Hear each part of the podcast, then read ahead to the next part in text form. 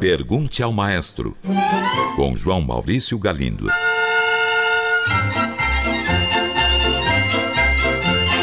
Olá, amigos. Um ouvinte pergunta se é verdade que a ópera La Traviata de Giuseppe Verdi é baseada no romance A Dama das Camélias, de Alexandre Dumas Filho. A resposta é sim, caro ouvinte. Estreada em 1853, quando Verdi tinha 40 anos de idade, La Traviata se tornou um sucesso perene, sendo levada à cena no mundo todo até hoje.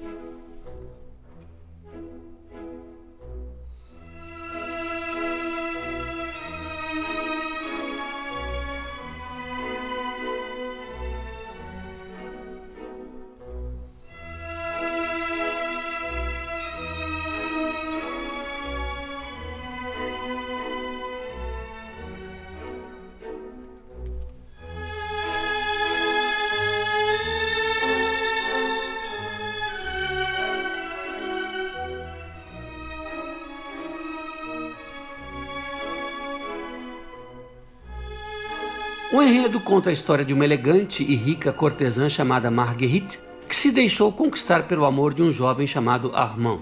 Quando os dois resolvem viver juntos, o pai de Armand implora a Marguerite que rompa a relação. Culpada por sua condição, ela busca a redenção pelo sacrifício. Marguerite afasta-se então de Armand, mas faz isso sem revelar a ele os verdadeiros motivos. Armand então se revolta e vinga-se, humilhando Marguerite em público. Passado algum tempo, Marguerite encontra-se tuberculosa e endividada. Tinha sido abandonada pelos amantes e falsos amigos. Somente depois da sua morte, Armand toma consciência do sacrifício que ela fizera por ele. Um compositor quer saber se houve compositores importantes da música erudita que tocavam violão.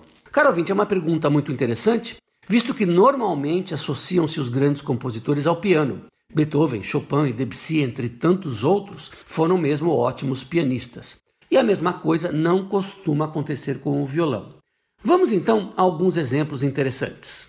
O francês Hector Berlioz, um compositor verdadeiramente revolucionário, foi violonista. Aliás, foi um dos poucos compositores de grande importância nesse século que não tocava piano.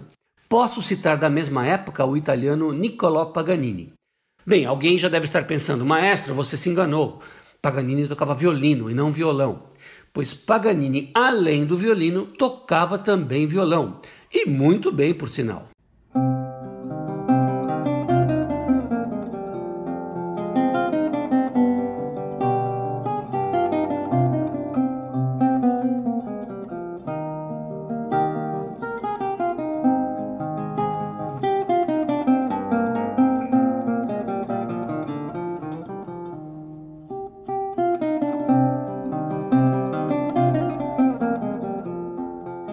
Vamos agora a um alemão, Karl Maria von Weber, que adorava tocar violão e cantar em tavernas. Ele era um grande apreciador da música popular do seu tempo. E finalmente, não podemos nos esquecer de Heitor Villa-Lobos, que foi um bom violonista e um dos melhores compositores para este instrumento. Um ouvinte pergunta: Maestro, o que um maestro precisa saber além daqueles gestos com a batuta? Afinal, o que se ensina num curso de regência? Caro ouvinte, a resposta é um montão de coisas. O meu curso de regência, que durou seis anos, foi assim: harmonia, quatro anos. Contraponto, quatro anos. Análise musical, idem, quatro anos. História da música, três anos. Composição, dois anos. Técnica de regência, dois anos. Estética musical, dois anos. E estética geral também, ou seja, da literatura, artes plásticas, etc., mais um ano prática coral, dois anos, etnomusicologia, um ano, sociologia da arte, um ano, treinamento auditivo, dois anos. E mais, organologia, que é o estudo dos instrumentos, dois anos. Orquestração, dois anos. História das artes plásticas, dois anos. Música eletrônica, um ano. E mais algumas coisas que eu não vou citar porque a lista está suficientemente longa. Assim, além de saber os gestos, um maestro necessita de um conhecimento musical sólido e profundo que permita a ele desvendar a fundo qualquer partitura que lhe apareça pela frente. Um ouvinte pergunta: do que se trata, afinal, a Cantata do Café de Johann Sebastian Bach. Schweigt stille, plaudert nicht und höret, was itzund geschieht. Da kommt Herr Schlendrian mit seiner Tochter Lieschen her. Er brummt ja wie ein Zeidelbär. Hört selber,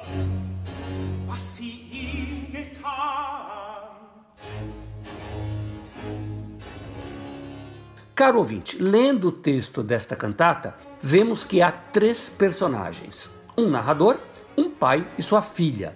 A moça está viciada em café e o pai tenta convencê-la a abandonar o vício. Este é o mote. E o texto é cômico. Numa passagem, o pai diz: Se você não abandonar o café, não terá festa de casamento. Prontamente sua filha responde: De acordo, pode pôr meu café aqui mesmo. O autor do texto, um escritor chamado Christian Picander, escreveu outros libretos de cantatas não religiosas para Bach.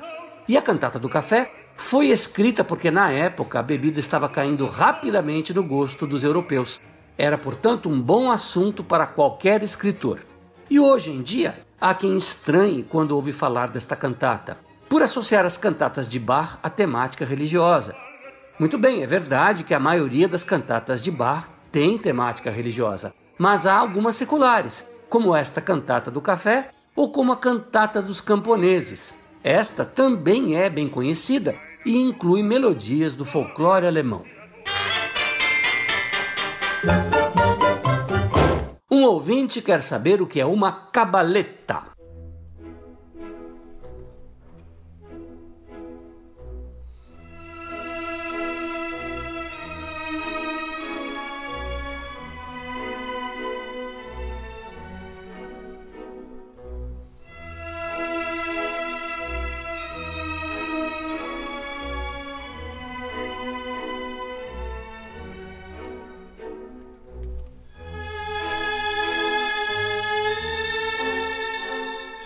Esta que estamos ouvindo é uma das cabaletas mais célebres e faz parte da ópera La Traviata de Giuseppe Verdi.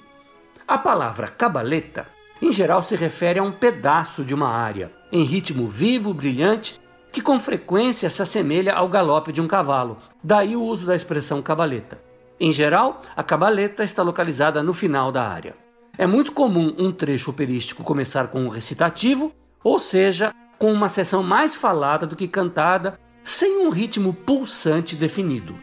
Depois vem a área, onde a melodia se torna mais importante e o ritmo se define. E finalmente, na parte final, surge este ritmo mais vivo, galopante, e o solista aproveita para demonstrar sua técnica vocal, fazendo verdadeiras piruetas com a voz. Neste ponto, é muito comum que o cantor ou cantora não siga exatamente o que o compositor escreveu e até improvise um pouco. A esse respeito, Gioacchino Rossini recomendava que o cantor só fizesse isso na repetição da melodia. Na primeira vez em que a melodia era cantada, ele insistia que ela fosse exatamente como havia escrito. Isso demonstra como os cantores se sentiam livres para modificar e improvisar naquele tempo. É isso aí, espero ter respondido. Um grande abraço e até o próximo programa. Pergunte ao maestro. Envie sua pergunta para o e-mail pergunte@culturafm.com.br ou pelo telefone 2182 3222. Cultura FM de São Paulo.